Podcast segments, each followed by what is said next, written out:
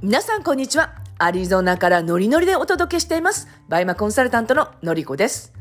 このラジオは BUYMAやビジネスで学んだこと、アメリカ生活、50代の生き方について話しています。皆さんお元気でお過ごしでしょうか？私は最近ですね、9月にロサンゼルスの買い付けツアーっていうのをま企画していまして、で、そのために結構そのミーティングをしてるんですね。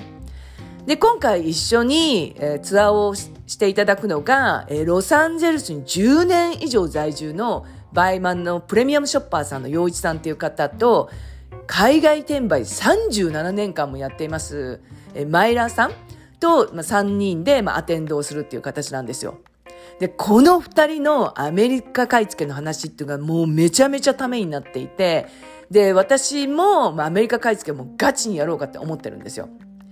でもし興味のある方は、えこのラジオの詳細にあります LINE に登録してもらいますと、ツアーのお知らせをえ近々公開するので、楽しみにしていてください。今日はですね、成功するために必要な一つのことっていうお話をします。で、人っていうのは、まあ、二つの、まあ、パターンというか二つの考え方を持っている方がいらっしゃって、努力で成長できると思っている人と、もしくは努力では何も変えられないと思ってる人がいるんですよね。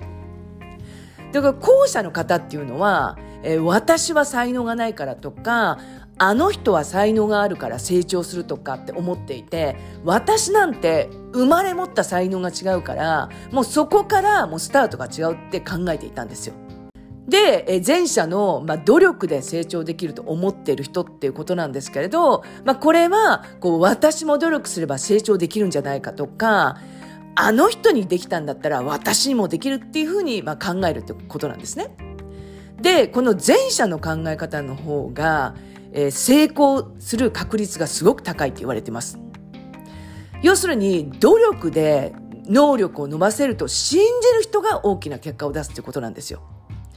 これ、努力をしていけば、行動をやめないっていうのがあるので、なので信じる、まあ、ことっていうのが大事ってことなんですね。で、この根底にあるっていうのが、元大リーガーの、まあ、イチロー選手の話を聞いたときに、まあ、私が感じたことなんですよ。で、これっていうのは、え努力した結果、何かができるようになる人のことを天才っていうふうにイチロー選手は、まあ、考えているんですね。で、イチロー選手自体っていうのが、もちろん才能もあったと思うんですけれど、もう本当に人よりも、もう何十倍も何百倍も、まあ、努力して、で、え、行動したから、え、結果が出て、で、成功者となったと思うんですね。で、私実際にイチロー選手の試合って見たことあって、え、ニューヨークヤンキーズと、え、マリナーズの試合を見たんですよ。で、その時に一番衝撃的だったのが、なんてイチロー選手って小さいんだろうと思ったんですよね。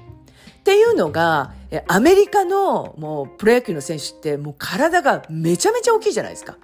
その中にあの、まあ、細い、で、まあ、背はそれなりにあるんですけれど、でもやっぱりアメリカ選手に比べたら、やっぱりこう、こじんまりしてるんですよ。で、そのイチロー選手が、やっぱりそのアメリカのプロ野球の中でなぜ有名になったかっていうと、やっぱり努力したっていうのと、あとは人がやっていないことを毎日コツコツ積み重ねていったことで、まあ、成功者になったっていうのはあるんですよね。で、私このお話を、えー、耳にした時に、私がえー、 BUYMAを始めた頃の考え方を思い出したんですよ。で私ってその頃本当にもう小さな考え方を持っていて、まあ今でもそうかもしれないんですけれど、こう、ショッパーさんを見ていて、まあ売れてるショッパーさんですね。それとあと、えー、自己紹介を見て、このショッパーさんは元ハイブランドで働いてるんだ。あ、それだったら、まあハイブランドの店員さんだったら、まあファッションのセンスってのは元からあるから、だから売れてるんだっていうふうに真剣に思ってたんですよ。で、えー、私は、要するに、えー、パリにも住んでないし、もっとハイブランドで働いたこともないので、なので、えー、努力しても売れないんじゃないかっていうふうに思っていた時もあるんですよ。実はもう全く違うんですよね。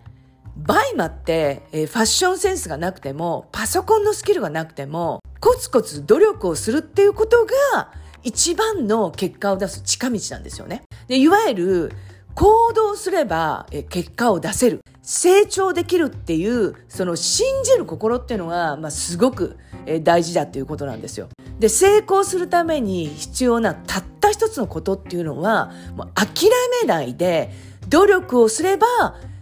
結果が出る。そのことを信じる心を、まあ、持つっていうことが成功するためのたった一つの、まあ、秘訣ってことですね。ということで今日は成功するために必要なたった一つのことっていうお話をしました。今日も素敵な一日をお過ごしください。それでは。